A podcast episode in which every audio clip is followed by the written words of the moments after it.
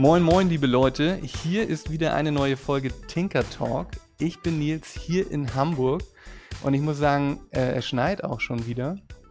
Und äh, mir zugeschaltet ist aber in Berlin der liebe Julian. Wie ist denn bei dir so die Wetterlage? Äh, auch Schnee und am Wochenende soll der Polarwind kommen und es soll wieder minus 10. Der kommt dann oder kommt er der nicht? Der kommt, der kommt. Ja.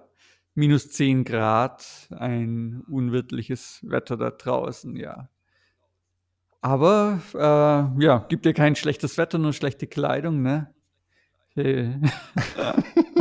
Hält uns okay, nichts so jetzt davon. haben wir dann auch die ganzen, die, die ganzen Weisheiten für, ähm, für die Leute, die mit diesem Wetter komplett überfordert sind, auch nochmal ein paar Tipps gegeben. Genau. Ne? Ja, nee, also es wird kalt, es ist ein bisschen trüb, es schneit, ansonsten ist aber alles gut. Äh, man hat ja eine Heizung und so andere moderne Mittel, um sich warm zu halten.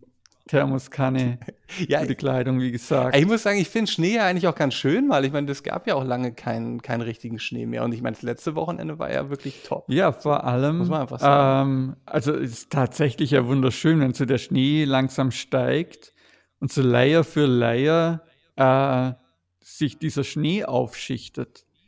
Ich meine, das ist ja fast wie beim 3D-Druck. Wow, wow. Ja, was hältst du von dieser Überleitung? Ey, die Überleitung, ich glaube, die hätte man einfach nicht besser machen können. Und es ist ja nahezu spontan als. Das, also, das war es tatsächlich. War spontan. Das habe ich mir nicht vorher ausgedacht. Hast du nicht Nein. aufgeschrieben? Ja, du konntest ja auch nicht ahnen, dass ich jetzt mit Schnee nee, anfange. Wirklich nicht. Also ich mein. Aber jedes Mal, wenn es draußen ja, schneit, denke schön. ich, geil, Schicht für Schicht. Was, was der Schnee heute ja. wohl wieder baut. Ich meine, eigentlich auch keine schlechte Idee. Das wäre vielleicht so die nächste Erfindung, dass man dann halt so einen Schneemann-Printer oder sowas irgendwie mal, mal ähm, prototypisieren mhm. könnte. Okay, ich glaube, wir, wir schweifen ab. Ja, aber sobald die Skipisten wieder offen sind, sollte eigentlich jede gute Schneekanone irgendwie auch modellieren können. Schanzen, Schanzen drucken. drucken. Genau. so, einen schönen, so einen schönen Funpark, so einen Kicker einfach mal okay. drucken. Okay, beruhigen wir uns wieder. Es soll um Druck gehen. 3D-Druck. Mhm. Ne? Und äh, die letzten Male haben wir eigentlich ja, ja, mal super. wieder, ne? Eigentlich sind wir da so mit reingestartet ja. in unsere ganze mhm. Tinker Talk-Geschichte. Fast ja schon vor einem Jahr, muss man sagen. Ich glaube, im März haben wir unsere erste Stimmt. Folge aufgenommen. Kann das sein? Oder war das im, im April? Ich weiß es nicht. Müssen wir nochmal nachgucken. Okay, aber Anschluss, also jetzt geht es wieder um 3D-Druck und ähm, Du möchtest ja ein bisschen was zu dem Thema äh, SLA, mhm. dem SLA-Druckverfahren erzählen, weil du jetzt ja beruflicher Natur ähm, Berührung mit so einem 3D-Drucker hast, wenn ich genau, das richtig genau, verstanden ja. habe.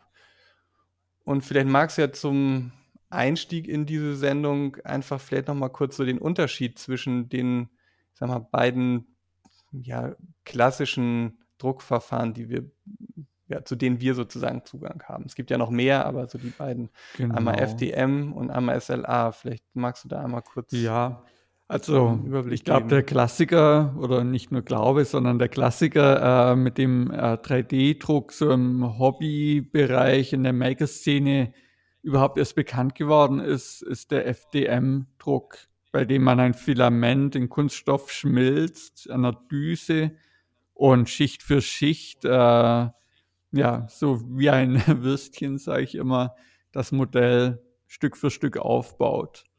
Ähm, ja, der Kunststoff mhm. verbindet sich durch die Wärme, kühlt ab und dann hat man ein relativ stabiles äh, Objekt danach und wird von unten nach oben ebenso aufgeschichtet.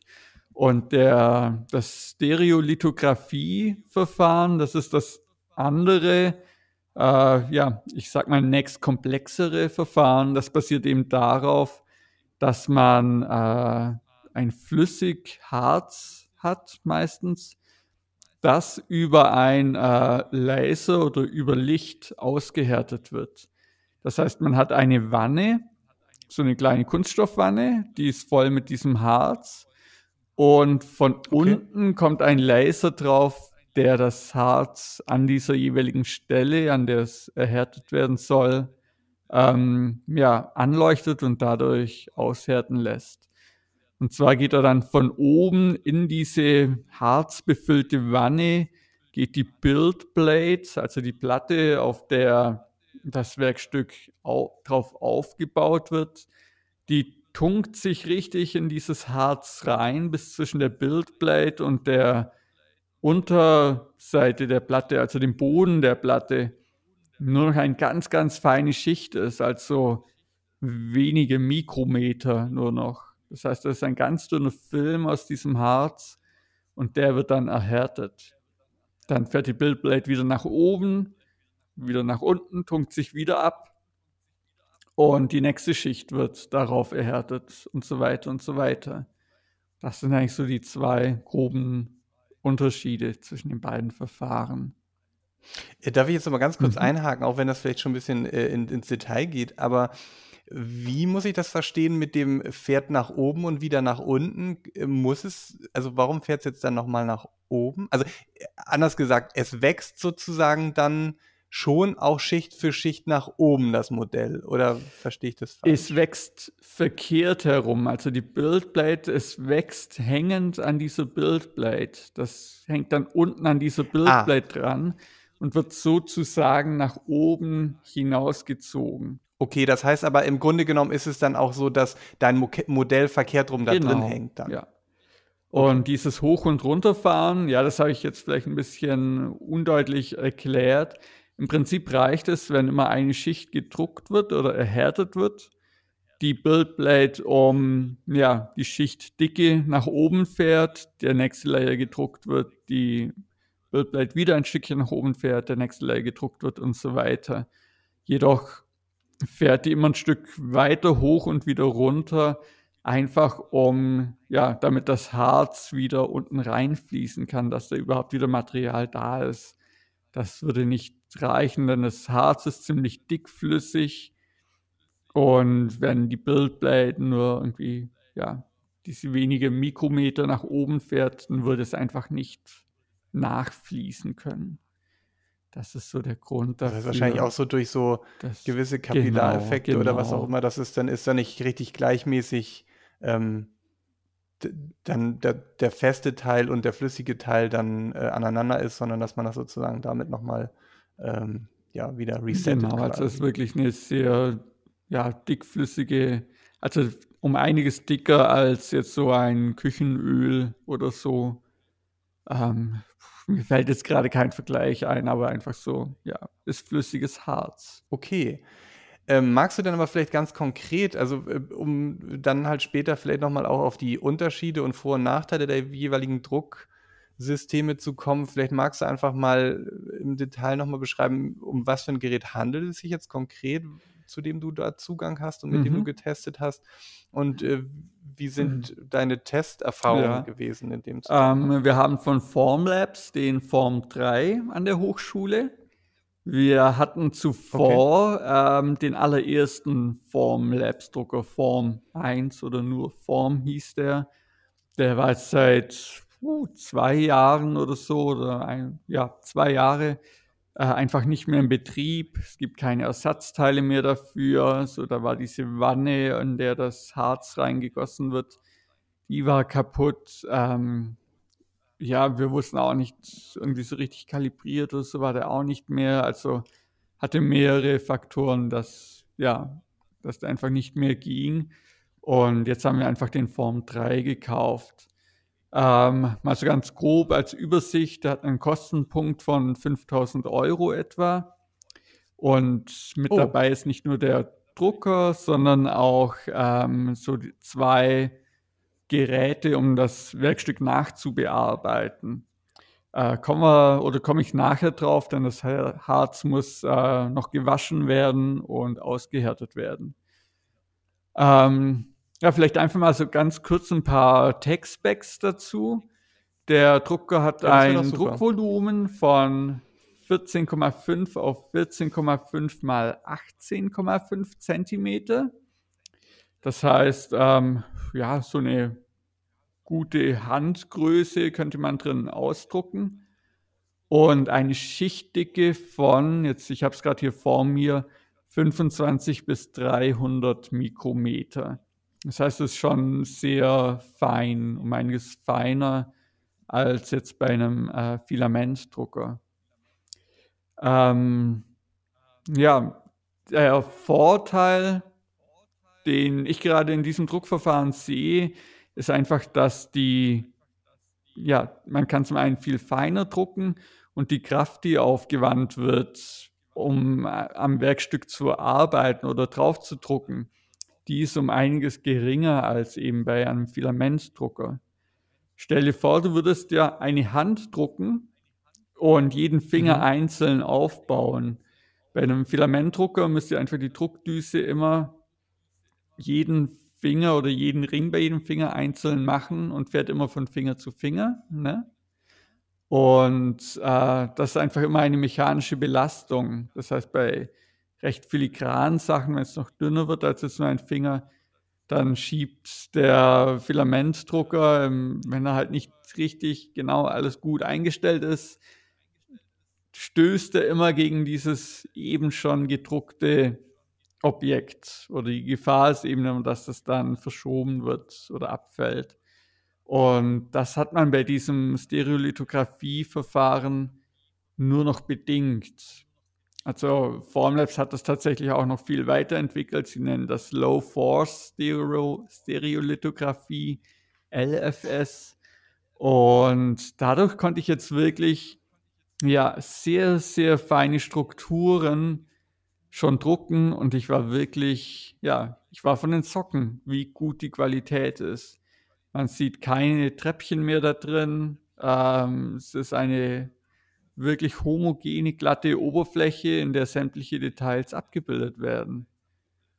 Und das fand ich schon ziemlich faszinierend. Okay, aber das heißt, also, wir haben da dann jetzt ja schon auch wenn du schon so in die, äh, auch ein bisschen in die Unterschiede gehst, dann hat man ja schon auch jetzt zum, zum Beispiel zu dem Drucker, den ich habe, den Prusa, den habt ihr mhm. ja auch in der Hochschule jetzt, ähm, da hat man ja schon aber auch einen deutlichen Preisunterschied ja, zum total. Einen, ne? Also wenn das du sagst jetzt, ähm, ja. da sind wir bei, bei äh, 5000 äh, für dieses komplette System, und bei dem Prusa ist man, wenn man jetzt eine zusammengebaute Variante nimmt, irgendwie um, um und bei 1000 Euro, ne? Wenn ich das genau. Und als dritten können wir gerne noch meinen Ender 5 Drucker, den es für 300 Euro gibt. Äh, haben wir so genau, alles haben wir wirklich die Bandbreite drin. Aber das ist ja auch ein FDM, genau, das ist jetzt ja kein anderes System, ja, ne? Richtig. Aber äh, jetzt trotz des höheren Preises bei dem mhm. ähm, SLA-Drucker ist es ja so, dass das Druckvolumen schon auch deutlich kleiner ist, oder? Habe ich das jetzt falsch wahrgenommen? Ja. Denn mein Prusa hat ja zum Beispiel eine Grundfläche von äh, 25 mal 25 Zentimeter. Das ist ja 10 Zentimeter fast weniger ja, bei dem Stimmt. Äh, ja. SLA-Druck. Stimmt total. Von der Grundfläche gesehen, ähm, also es gibt auch den Form 3L Large. Äh, ich kenne den Kostenpunkt jetzt nicht, aber der hätte dann irgendwie eine Grund- oder ein Druckvolumen von 30 mal 30 mal 20 Zentimeter oder so. Also der kommt dann in die Richtung, in der jetzt der Prusa oder auch äh, der Ender 5 ist, ja. Ähm, mhm. Müsste ich jetzt gerade hier mal schauen, was der dann kostet.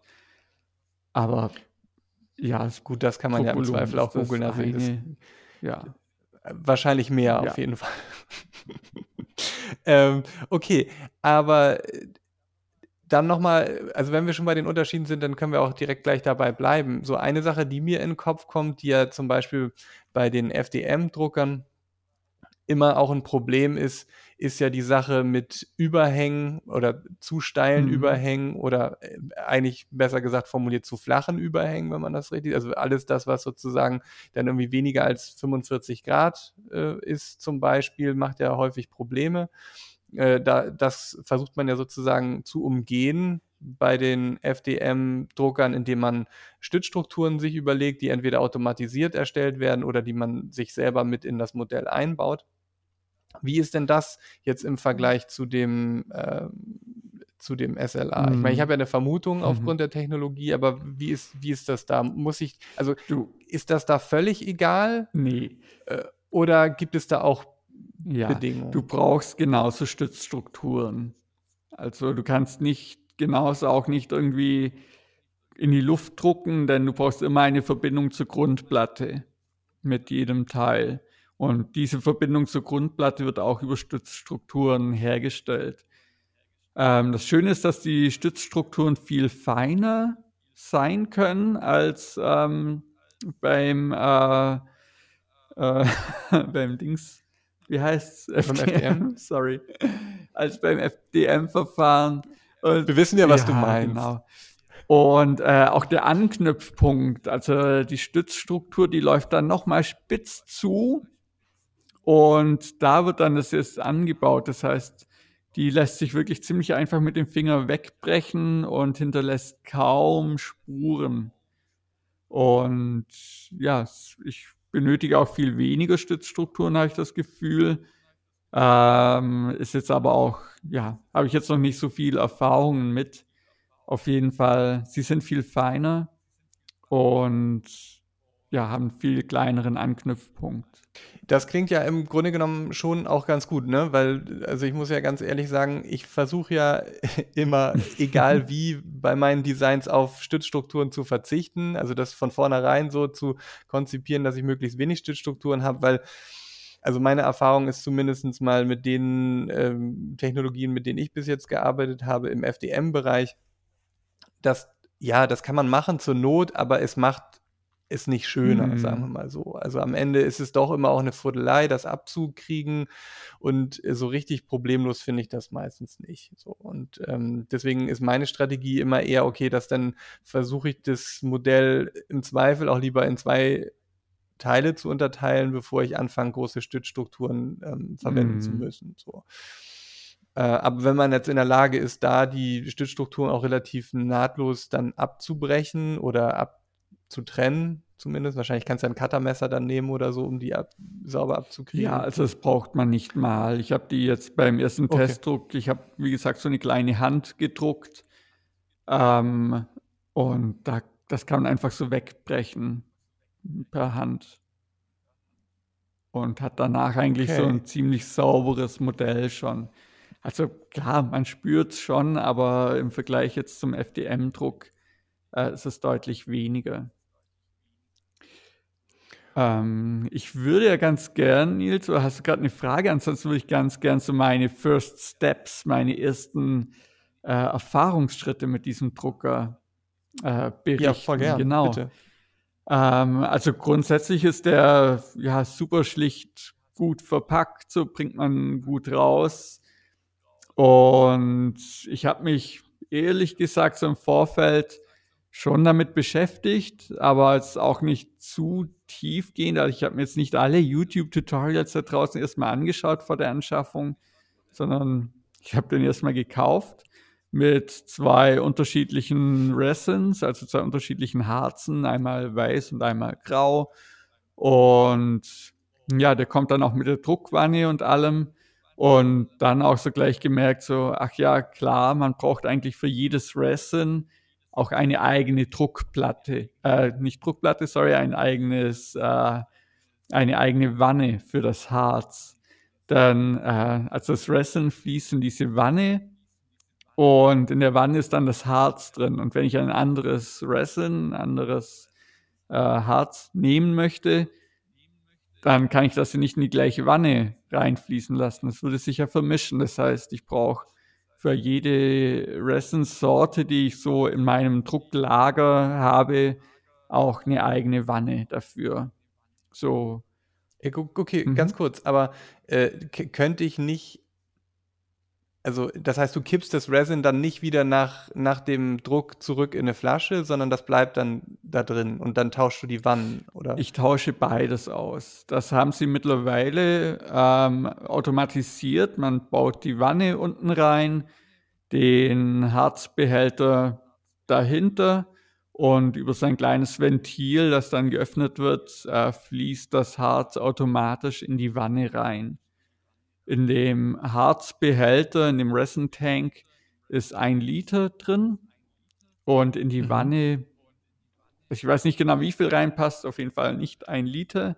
und sie haben das automatisiert, dass man nicht mehr selber gucken muss, dass man genügend Harz reinkippt. Ähm, der macht automatisch, lässt er so viel Harz reinfließen, wie für den Druck benötigt wird. Aber es bleibt natürlich immer ein Rest zurück. Und dennoch kann mir der Drucker sagen, ob noch genügend Harz drin ist für den Druck. Denn es kann natürlich, wie beim Filamentdrucker auch passieren, dass das Material mhm. ausgeht. Mhm. Und das haben sie damit eigentlich, also diese Fehlerquelle haben sie eliminiert. Und ja, man könnte auch das Harz wieder irgendwie zurückgießen, die Wanne auswaschen mit Alkohol und reinigen. Dann hat die Wanne auch noch einen kleinen Mikrochip drin, auf dem programmiert wird, welches Harz da drin ist, einfach auch um eine Fehlerquelle zu vermeiden. Der lässt sich aber auch neu programmieren. Ähm, wenn man jetzt aber öfters das Material tauschen möchte, dann macht man das nicht. Also wenn ich jetzt irgendwie ein halbes Jahr lang nur grau drucke und dann beschließe, okay, ich will weißes Harz für immer oder so, dann kann ich die Wanne mal waschen und reinigen und umprogrammieren auf das weiße Harz. Ähm, aber im Normalfall, wenn ich so im Betrieb mal weiß, mal grau, mal es gibt zig verschiedene Resin-Sorten drucken will, brauche ich für jedes eine einzelne Wanne. Was eben auch wieder ein Kostenfaktor okay. ist. Ich müsste jetzt auch gerade noch mal schauen im Shop, was die Wanne kostet. Ähm, aber lass es 100 Euro sein oder so. Und ja, das ist ja schon, genau, also schon, schon ein bisschen aufwendiger, ne, muss man ja. einfach sagen. Und schon damit komme ich auch zum nächsten ja. Punkt, und zwar die Kosten, die Druckkosten einfach. Auch so ein Liter Harz kostet 130 Euro netto, glaube ich. Also mhm. lass es 140 Euro und 50 Euro sein.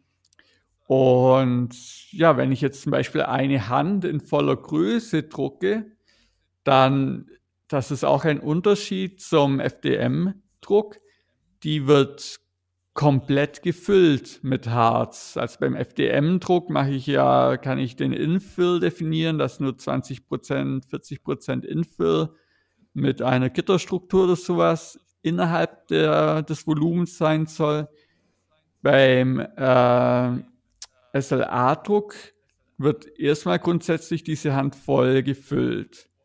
Und bei dem Modell, das ich hatte, wären das so 130 Milliliter gewesen. Und wenn ein Liter, ja, ich sag mal 150 Euro kostet, wären das gleich irgendwie so 20 Euro Druckkosten für eine Hand in Originalgröße. Und das, okay, ist, schon das ist ja schon einiges. Genau. Ne? Ja. Beim Filamentdrucker wäre es vielleicht ein Euro, irgendwas, Euro 50. Ja, je nach Filament, Filament aber, so, aber, aber, trotzdem, trotzdem deutlicher Unterschied. Äh, genau, ein deutlicher Unterschied. Ganz kurz, aber wenn du von dem Infill redest, du hast da gar keinen Einfluss drauf. Also das ist sozusagen inhärent in der Druckmethode so, dass ich das dort gar nicht ändern kann, weil ich überlege jetzt gerade so, wenn man tatsächlich äh, Material sparen wollen würde, wäre es nicht rein theoretisch möglich, das auch so ähnlich zu machen mit einem Infill, mit einer Infill-Struktur, die nicht 100% mhm. ist? Ähm, theoretisch ja. Gleichzeitig ist es aber auch so, also du könntest natürlich das Infill oder auch eine, dass es innen drin hohl ist, kannst du ja auch modellieren. Das ginge ja auch.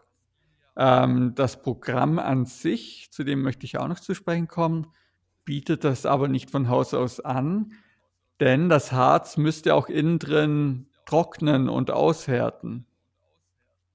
Und also es wird ausgehärtet, vielleicht komme ich auch da jetzt gleich dazu äh, durch Licht Ach, und ja. muss innen drin auch ausgewaschen werden. Das heißt, ein Körper, der in sich geschlossen ist, da wäre dann so das flüssige Harz drin. Und das weiß ich jetzt natürlich auch nicht, ob das dann mit der Zeit einfach auch innen drin entsprechend trocken genug Ja, du hast völlig wird. recht. So.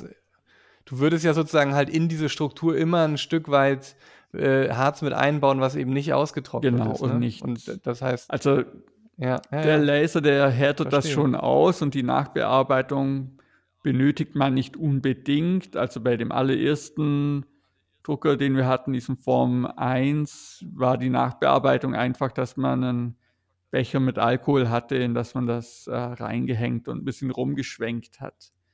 Und das ist jetzt alles ziemlich komfortabel automatisiert. Man hat zwei weitere Maschinen, die so etwa 30 auf 30 auf 40 Zentimeter groß sind.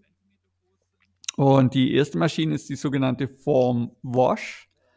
Und da kippt man einfach mal so gute 8 Liter reinen Alkohol rein und hat so ein Gitter wie in einer Pommesfritteuse. Und ja, ich dachte so, okay, da kann okay. man alles zubereiten da drin. Und da hängt man dann das Bauteil rein. Das, also das holt man aus dem Drucker raus. Dann sieht man wirklich noch, wie es so überzogen ist mit flüssigem Harz einfach. Dieses flüssige Harz muss erstmal mit reinem Alkohol weggewaschen werden. Und dazu legt man es in diese, dieses Fritteusengitter, das fährt dann automatisch runter in dieses Alkoholbad. Unten geht ein Propeller an wie ein Mixer. Und ja, entsteht ein kleiner Strudel da drin und man sieht dann schön von außen, wie so die Schlieren von dem Flüssigharz wegzieht von dem Modell. Und das ist so zehn Minuten da drin. Und dann nimmt man es raus und dann muss man es erst trocknen lassen, dass der komplette Alkohol weggetrocknet ist. So 30 Minuten empfehlen sie. Nach 20 Minuten ist auch schon gut. Oder bei der kleinen Hand war es nach 20 Minuten gut. Und danach kommt es in die dritte Maschine, also erstens Druck, zweitens Waschen. Dritte Maschine ist die Cure, das äh, Erhärten. Das ist auch eine Maschine, 30 auf 30 mal 40 Zentimeter etwa. Ähm, da ist oben ein Heizelement drin und UV-Licht mit 450 Nanometer oder so. Und unten ein Drehteller, da legt man es drauf.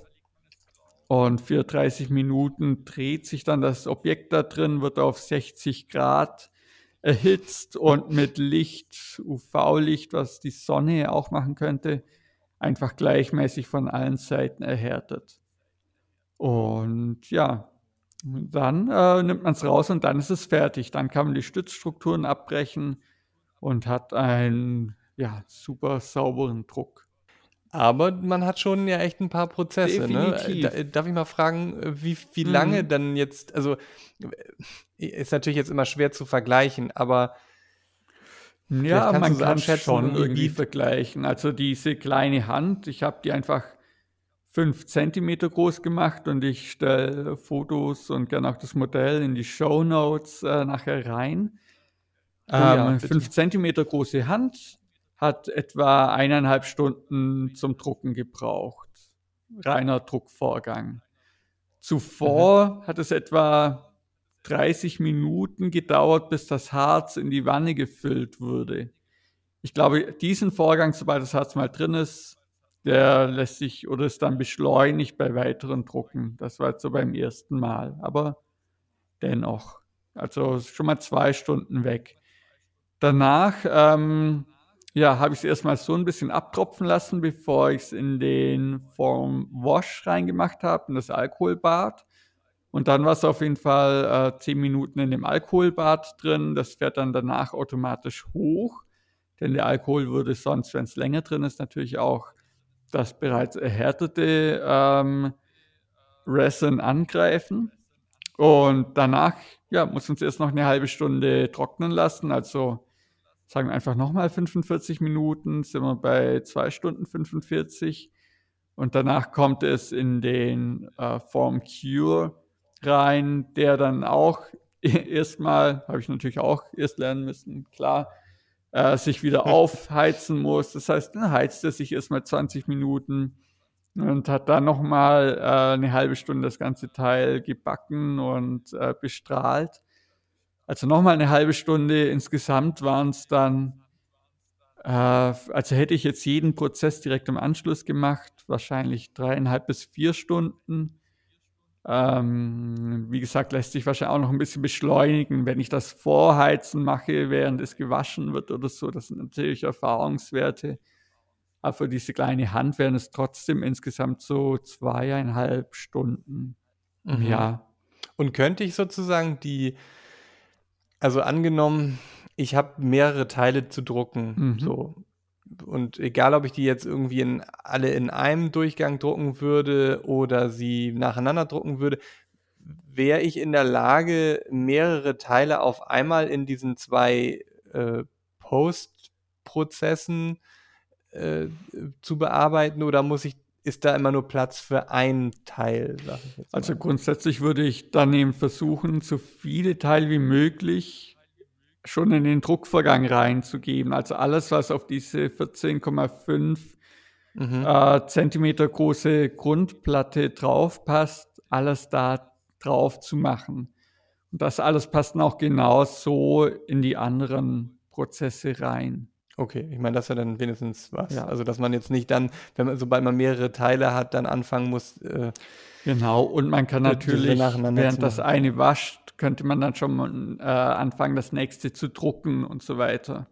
Und das Ganze so Klassische zu realisieren. Ja.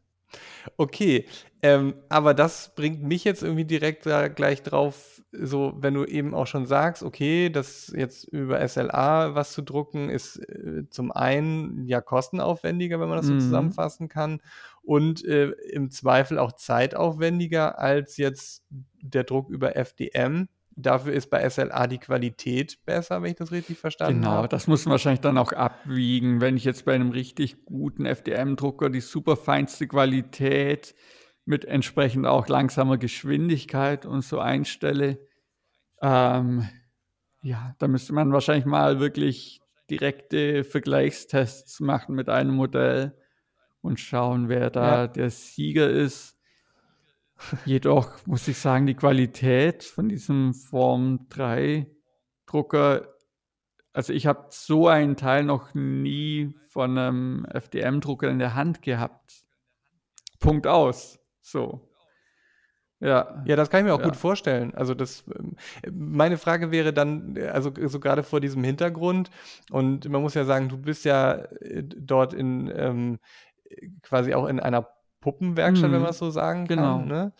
Äh, was würdest du jetzt sagen, würde Sinn machen, äh, oder ich meine, wenn, wenn du jetzt so in die Zukunft guckst und was du mit den Studenten vorhast oder was die Studenten selber für Projekte haben, mhm wo würdest du sagen, okay, das eignet sich jetzt, dieses Druckverfahren eignet sich jetzt irgendwie vielleicht für diesen Zweck und das Druckverfahren eignet sich jetzt in dem Zusammenhang äh, vielleicht für einen etwas anderen Zweck? Hast du da irgendwas im Kopf, wo mhm. du da vielleicht äh, Empfehlungen aussprechen würdest? Ja, also meine aktuelle Sichtweise ist eigentlich, dass wenn wir jetzt so organische Dinge machen, eine Hand, äh, ein Gesicht oder sowas, dass ich das auf jeden Fall in die Stereolithografie, in diesen Druck geben würde in den Formlabs.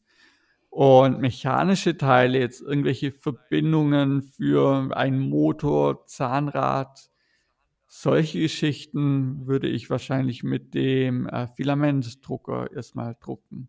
Ja, also mhm. ja, wahrscheinlich halt auch so genau, Entwürfe, ne? technische ne? also Objekte, eher Filamentverfahren, organische Strukturen. Also ich hatte ja auch schon äh, ja Objekte mit sehr viel Rundungen, äh, die jetzt keine gerade Fläche hatten, die ich bei einem FDM-Drucker klassischerweise auf der Bodenplatte aufsetzen würde, wollte ich auch schon mit meinem Ender 5 drucken und ich habe es einfach nicht hinbekommen.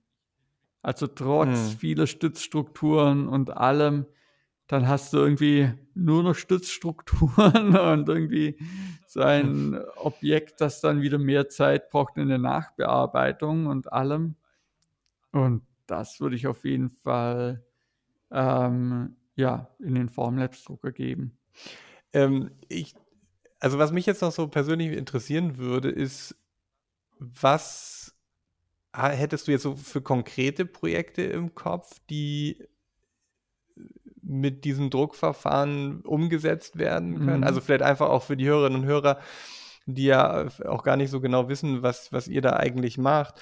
Aber was könnte das sein? Also einfach, um das ja. ein bisschen zu verdeutlichen. Ähm, also ich will jetzt schon länger mal einfach, und du weißt ja, Nils, die Zeit fehlt immer, äh, einfach eine was? Hand, eine Hand machen und bei der einfach okay. an jedem Fingergelenk entsprechend eine, ein Gelenk äh, reingedruckt wird. und diese Hand, diese fünf Finger dann einfach über Baudenzüge bewegbar machen. Also wirklich so ein, ja, eine Hand, die sich jeden Finger einzeln auf und zuschließen lässt. Und die Hand ah, okay. soll eben ja nicht irgendwie mechanisch aussehen, sondern aus möglichst ja, naturgetreuen äh, Teilen bestehen. So, das wäre für mich jetzt einfach mal so ein erstes Modell, das ich damit machen wollen würde. Und äh, so für die Studenten ähm, wäre das dann auch also interessant tatsächlich für Puppen, also dass man wirklich halt auch Puppen dann druckt oder ist das eher nicht gewollt? Das, ist das dann eher in, entsteht sowas eher in Handarbeit? Ja, also grundsätzlich sind wir da natürlich oder ist, der Puppenbau ist ein wunderschönes Handwerk und ich hatte jetzt auch gerade die Tage mit einem Kollegen davon, wenn auf der Bühne jetzt so eine Plastik ausgedruckte Puppe, Marionette oder so wäre, da fehlt dann schon was. Also wir haben in unserem Puppenfundus so wunderschöne handgeschnitzte Puppen. Da kommt natürlich kein 3D-Druck ran. Ähm, wenn es jetzt aber zum Beispiel darum geht, dass wir einfach für Übungszwecke äh, zehn neue Marionetten benötigen, dann könnte ich mir schon vorstellen, äh, dass man einfach zum Beispiel die zehn Paar Hände, die man an den Marionetten dran hat, einfach ja fix ausdruckt und vielleicht noch anmalt, bevor man jetzt anfängt, die zu schnitzen.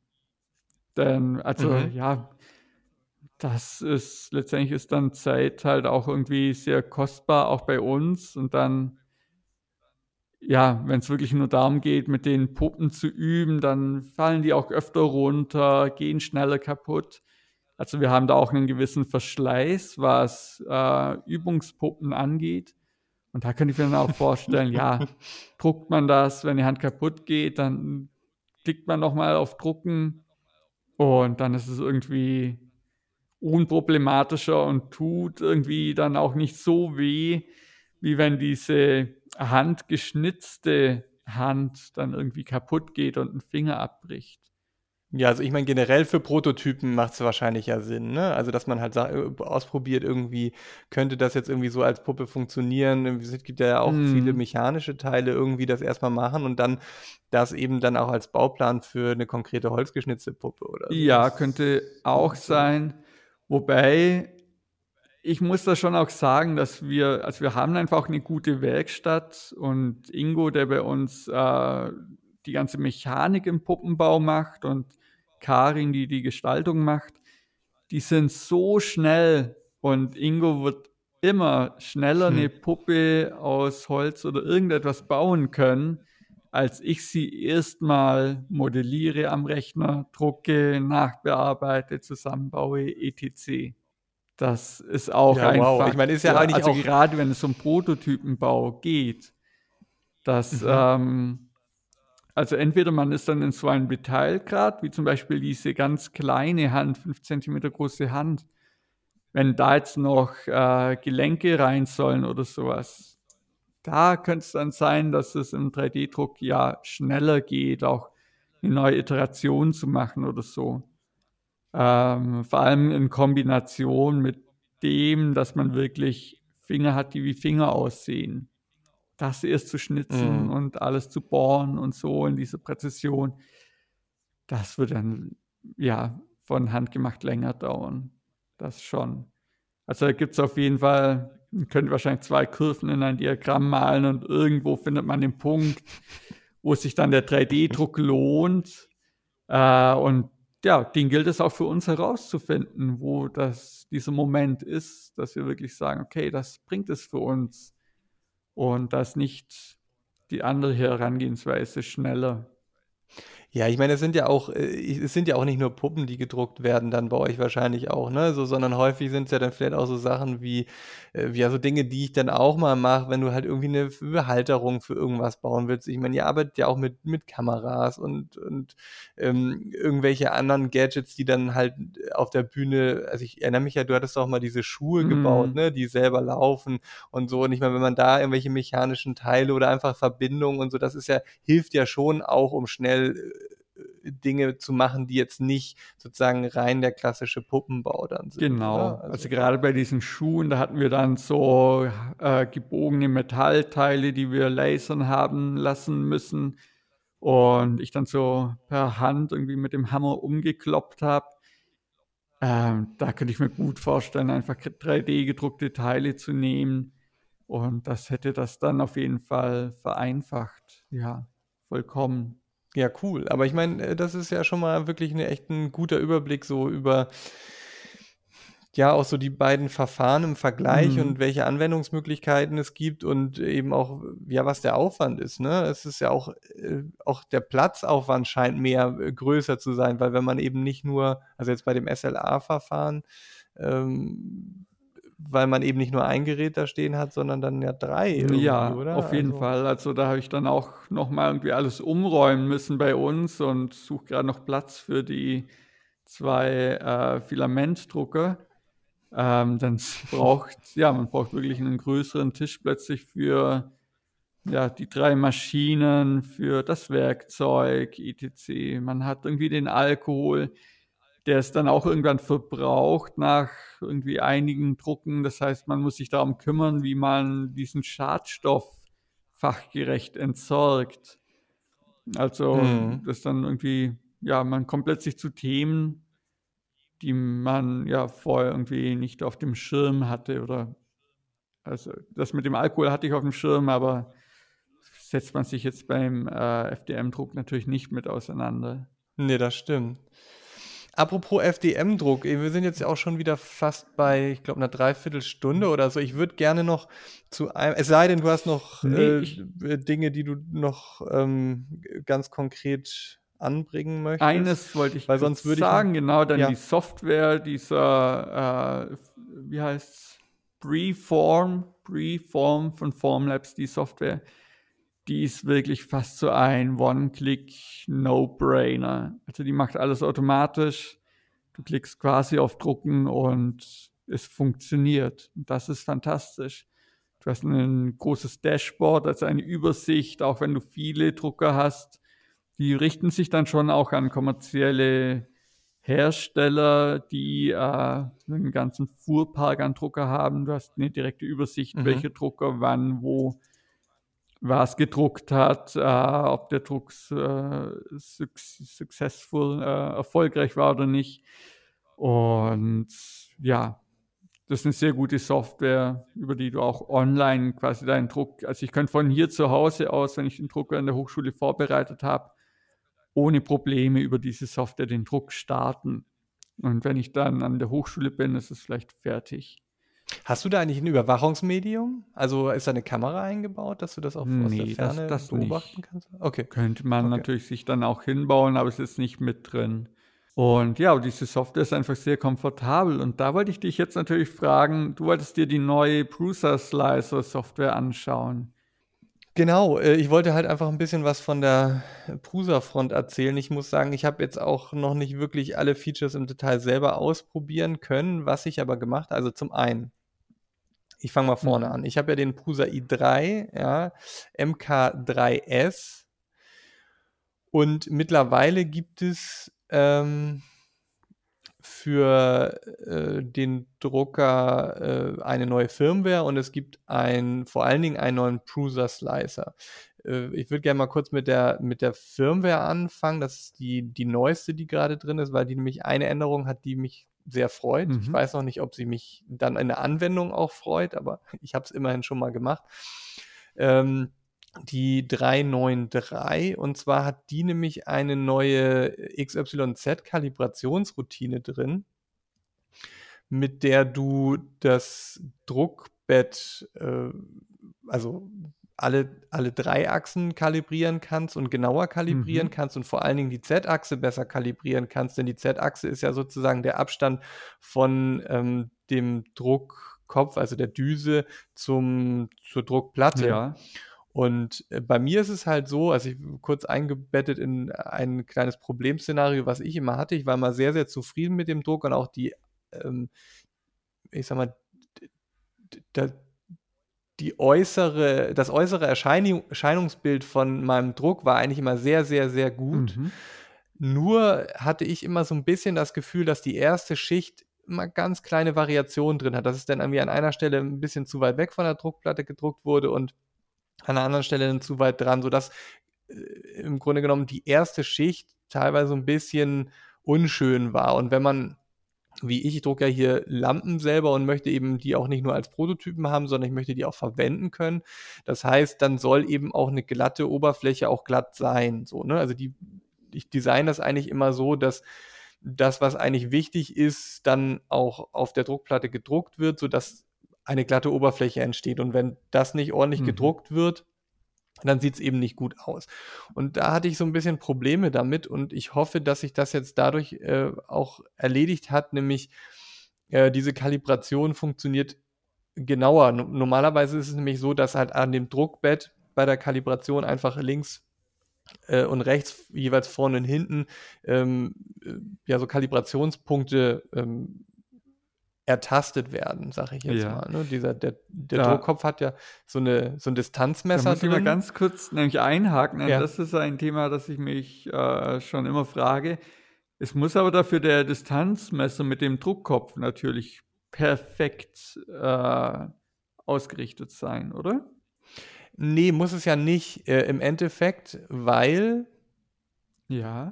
Also, naja, ausgerichtet schon. Also das ist ja aber von der Konstruktion her schon richtig, aber von der, also ob das nun so, sage ich jetzt mal, einen Millimeter äh, äh, weiter weg ist oder dichter dran, ist jetzt relativ egal, weil du das sozusagen nachher noch feintunen kannst, indem du ähm, selber noch die Möglichkeit hast, die Distanz zu entfernen. Aber was ja wichtig ist, dass diese Distanz, die du hast, die, die, die effektive Distanz beim Drucken dann überall gleich ist. Ah, okay. Durch die ja. Kalibration. Klar. Das heißt also, du kannst ja dann am Ende einfach noch an, an, einem Rädchen drehen und sagen, ich will jetzt hier noch ein paar ähm, Zehntel Millimeter äh, dichter dran an die Platte oder weiter weg. Das kannst du in so einem Testdruck ja gut überprüfen. Aber was du ja willst, ist, dass die Distanz überall gleich ja. ist. Und das ist eben das Problem. Und das kannst du mit dieser Kalibration eben hinkriegen. Und bisher war es so, dass diese, diese Distanz-Kalibrationspunkte, ähm, ja, das waren dann irgendwie nur ein paar, die gemessen wurden.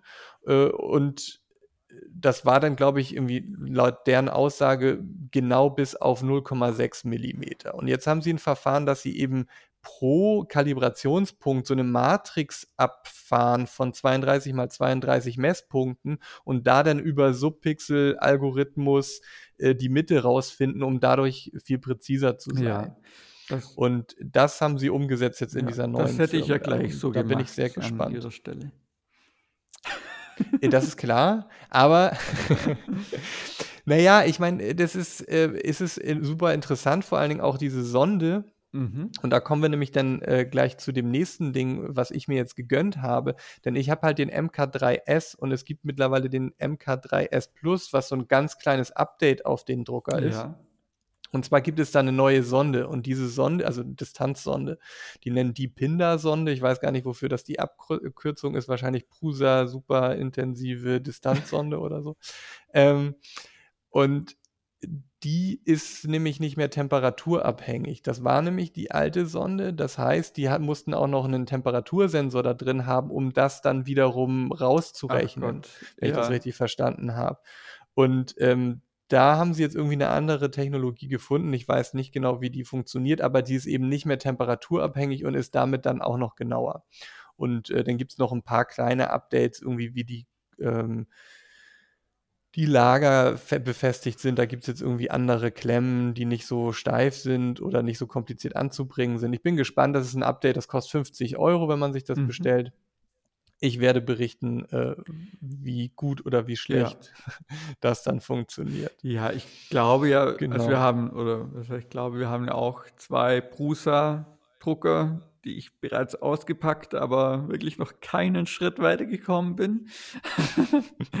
Und ja, bin da gespannt auf den Erfahrungsaustausch mit dir. Ja. ja, sehr gerne. Aber habt ihr denn, hast du denn schon den MK3S Plus bestellt oder ist es noch der äh, ohne das ich, Plus? Weißt du das aus dem Kopf? Das ist der Plus. Also, ah. ich bin jetzt nicht ganz okay. sicher, aber ziemlich. Okay, dann hättest du ja sozusagen diese Änderung genau. schon äh, damit drin. Ja. Aber Gut, das können wir dann ja nochmal ähm, separat besprechen. Äh, worauf ich noch hin wollte, ist eben der neue Prusa Slicer. Also Slicer ist ja das Programm, das äh, ganz viele tolle Dinge kann, aber so in der Essenz ist es ja, dass man das 3D-Modell nimmt, also das STL-Modell, was man sich aus seiner 3D-Software ähm, exportiert, dann in den Slicer reinpackt und der im Endeffekt dann für den Drucker verständliche Befehle daraus generiert und eben halt schichtenweise das Modell dann aufbaut. Oder äh, also das 3D-Modell in Schichten zerlegt, damit es dann eben über G-Code gedruckt werden kann. So kann man es vielleicht mhm. formulieren. Und in der Version 2.3, da muss ich ehrlich gesagt sagen, ich weiß nicht, ähm, ob andere Slicer das jetzt nicht mittlerweile auch schon alles können, aber es gibt ein paar ähm, neue Features, die ich sehr erwähnenswert finde. Zum einen gibt es jetzt das Ironing. Ähm, ich weiß nicht, ob du das schon mal mit einem anderen Slicer probiert nee, hast und bügeln? ob es diese Funktion da gibt. Oder? Genau, bügeln. Ja. Äh, und zwar, nee, weißt du, ich äh, habe jetzt gerade keine Vorstellung von dem.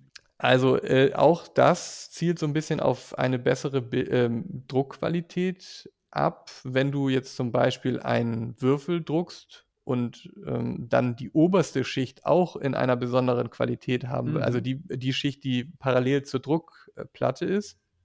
Und das funktioniert auch nur mit, mit ähm, ebenen Schichten, die parallel zur Druckplatte sind.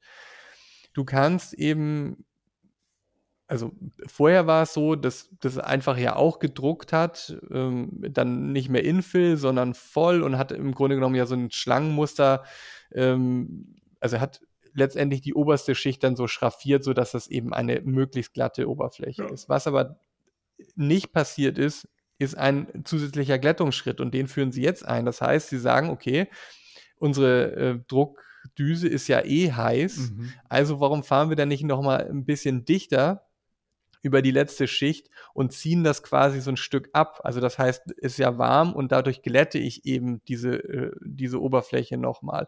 Und dabei wird auch ganz bisschen, also nicht so viel wie die klassischen Schichten, sondern ganz, ganz wenig Filament noch ex, ähm, ähm, ja, wie sagt man? Zugefügt. Extrudiert. Ja. Extrudiert, aus der Düse rausgedrückt, sodass sich eben Unebenheiten dadurch dann auffüllen. Ja. Und damit generieren sie eben äh, sehr glatte Oberflächen, Ach, cool. ihrer Meinung nach. Ich habe hab auch ein paar Ergebnisse gesehen und äh, das sah da ganz gut aus und bin gespannt auf meine ersten eigenen äh, Erfahrungen. Mhm. Das Einzige, was wohl eben passieren kann, ist, dass wenn man das nicht so richtig kalibriert hat, äh, dass dann eben Material so ein bisschen zu den Rändern ge geschoben wird, kann man sich ja vorstellen, und dann da kleine Fasern entstehen. Aber ich stelle mir das nicht so kritisch vor und auch auf den Bildern sah das eigentlich sehr, sehr gut ja. aus. Ja, das mhm. finde ich auch ganz cool, wie eigentlich dann mit der gleichen Maschine doch immer wieder neue Schritte entwickelt werden, wie man das noch verbessern kann. Ich meine, ja, ist irgendjemand mal auf die Idee gekommen, das nochmal drüber bügelt mit der Düse und äh, es funktioniert dann irgendwie. Das ist doch cool. Ja. ja. es ist halt so einfach im Grunde genommen die gleiche Mechanik, ja. aber äh, auf algorithmische Art und Weise dann äh, das Endergebnis verbessern. Ja. Und in die Kategorie fällt auch der Monotonic Infill, das ist das, worauf ich mich eigentlich am meisten freue. Denn wenn mhm. du dir mhm. jetzt auch wieder zum Beispiel so ein, stell dir mal einen, einfach eine Platte vor, was weiß ich, vielleicht 10 mal 10 Zentimeter und da habe ich dann verschiedene Löcher drin und das möchte ich drucken. Ja. So, dann ist es ja bis jetzt so gewesen, dass er die oberste Schicht ja, äh, also bei den meisten Slicern dann irgendwie gedruckt hat. Also das heißt, er hat zwar die Schraffur in Anführungsstrichen zwar immer in dieselbe Richtung gedruckt, aber er hat dann manchmal erstmal die Teile äh, an den ähm, Löchern gedruckt, dann hat er weiter außen gedruckt und was das zum Ergebnis hatte, ist, dass er dann äh, immer wieder neu ansetzen musste und dann die Abstände vielleicht nicht hundertprozentig stimmen, sodass du dann so ein bisschen ja so Absätze hat. Also es war so, so ganz minimale Unterschiede im Druckmuster, die sich schon in der Oberfläche einfach dann im Endergebnis störend äh, gezeigt haben, wie ich finde. Mhm. Und was sie jetzt haben, ist den Algorithmus so aufgepeppt, dass er wirklich die Schraffur, also wenn man jetzt zum Beispiel sagt, du hast ein Quadrat, dazwischen sind irgendwelche Löcher und er fängt mit der Schraffur in der untersten rechten Ecke an, dann wirklich immer eine diagonale äh, ja, Linie nach der anderen zieht und dann einfach nur die Löcher auslässt und das durchzieht, sodass das wirklich zu einem homogenen äh, Druckergebnis führt. Und da freue ich mich ehrlich gesagt am meisten mhm. drauf, denn das hat mich auch am meisten gestört, wenn man jetzt zum Beispiel irgendwie ein Gehäuse gebaut hat für hm, ich, ich sag jetzt mal irgendwas, äh, wo, wo noch oben Potentiometer rein mussten und dann vielleicht noch Löcher für irgendwelche Tasten oder so. Und das hat dann eben schon das Druckbild äh, verschlechtert, ja. auf jeden Fall. Ja, cool. Äh, klingt ja auch super, ja. Bin ich auch gespannt, ja. ja. So, und wie, ja, also da werde ich mal ein paar Tests machen ja. und werde das, werd das berichten. Und jetzt noch so vielleicht im Schnelldurchlauf noch so ein paar andere Sachen. Äh, es gibt Paint-on-Supports, also das heißt, du kannst wie beim Sculpting und oder beziehungsweise Weight Painten in 3D-Programmen kannst du jetzt dir das Modell angucken und einfach die Stellen markieren, die supported werden sollen, also wo Stützstrukturen äh, errichtet mhm. werden sollen. Und äh, umgekehrt auch so, wo keine hin sollen. Also das heißt, das kannst du jetzt relativ granular entscheiden, wo deine Stützstrukturen äh, gezeichnet, äh, ja. gedruckt werden sollen. Und, und ähm, das finde ich, glaube ich, auch ganz sinnvoll. Aber er macht das auch automatisch, oder? Also man kann auch. Genau, das kannst du auch genau, kombinieren. Ja. also du kannst zum Beispiel sagen, du nimmst so einen relativ ähm, flachen Winkel von ein paar Grad, wo man sagt, okay, da müssen auf jeden Fall Stützstrukturen hin, das machst du automatisch mhm. und den Rest äh, kannst du dir dann an, angucken und anmalen. Und da hat er auch so einen Visualisierungsmodus, der dir dann in Rot anzeigt, wo es wirklich kritische Stellen gibt. Aber je nachdem, wie groß diese kritischen Stellen sind, kannst du dann selber entscheiden, ob da eine Stützstruktur hingepainted werden muss oder ja, nicht. Und du kannst, ja. Sind natürlich Erfahrungswerte, die man dafür braucht. So am Anfang hat man wahrscheinlich alles ständig auf automatisch. Und irgendwann kann man anfangen, die Stützstrukturen ja besser zu planen. Ja, ich muss auch zugeben, das ist ja auch für, also häufig für so sehr organische Strukturen, die ich selber jetzt relativ selten mache. Also bei mir sind es eigentlich eher alles geometrische Sachen. Da kann man sich dann ja überlegen, zerteile ich das an einer Stelle äh, oder drehe es um oder überlege mir irgendwas anderes, damit ich möglichst keine Stützstrukturen brauche. Aber wenn du eben sowas machst wie Bürsten, also Gesichter, dann, ich meine, die Nase, Kinn, da hast du dann natürlich klassischerweise auf jeden Fall Überhänge, die irgendwie äh, gestützt werden müssen. Und gerade bei so organischen äh, Sachen ist so ein automatisiertes äh, Stützstrukturen äh, Generationsmodell, sage ich jetzt mal, ja häufig einfach so, dann hast du das ganze Ding voller Strukturen oder du hast gar keine. Mhm. Aber so du hast dann jetzt einfach irgendwie die bessere Kontrolle darüber. Cool, ja, das klingt das auch ist gut, so. Ja. Und Theme, eins noch, das letzte, dann machen wir ja, auch Schluss. Theme, äh, Theme Painting, Theme. also du kannst die, die, die Säume, also das heißt, wo er sozusagen halt eine Schicht hoher, höher geht, da hast du ja äh, klassischerweise äh, zwei Möglichkeiten. Entweder du lässt ihn das einfach so machen ähm, und dann zieht er einfach einen Saum an irgendeiner Stelle hoch. Mhm. Oder du machst so einen Random-Modus, dass er das immer an irgendeiner anderen Stelle macht, dann wird die Oberfläche halt einfach ein bisschen rauer so. Ähm, und jetzt hast du noch die Möglichkeit, dir die Säume, also genau die Stellen einzuzeichnen äh, über die Höhe deines Objektes, wo er genau den Saum dann hin machen soll. Das heißt, du kannst es dann irgendwie, was weiß ich, wenn du siehst, ah, da ist irgendwie eine Stelle am Hinterkopf zum Beispiel, die sowieso keiner sieht, wenn du eine Büste machst, dann malst du das einfach dahin. Ja. So, und so kannst du das genauso wie so ein auch, auch das äh, Paint-on-Supports einfach auf das Modell malen und dann macht er seine Säume dann an die Stelle, die du Ach, vorgegeben cool. hast. Und geht auch so seamless Druck, dass der wirklich so quasi kontinuierlich nach oben fährt und so seine Runden zieht?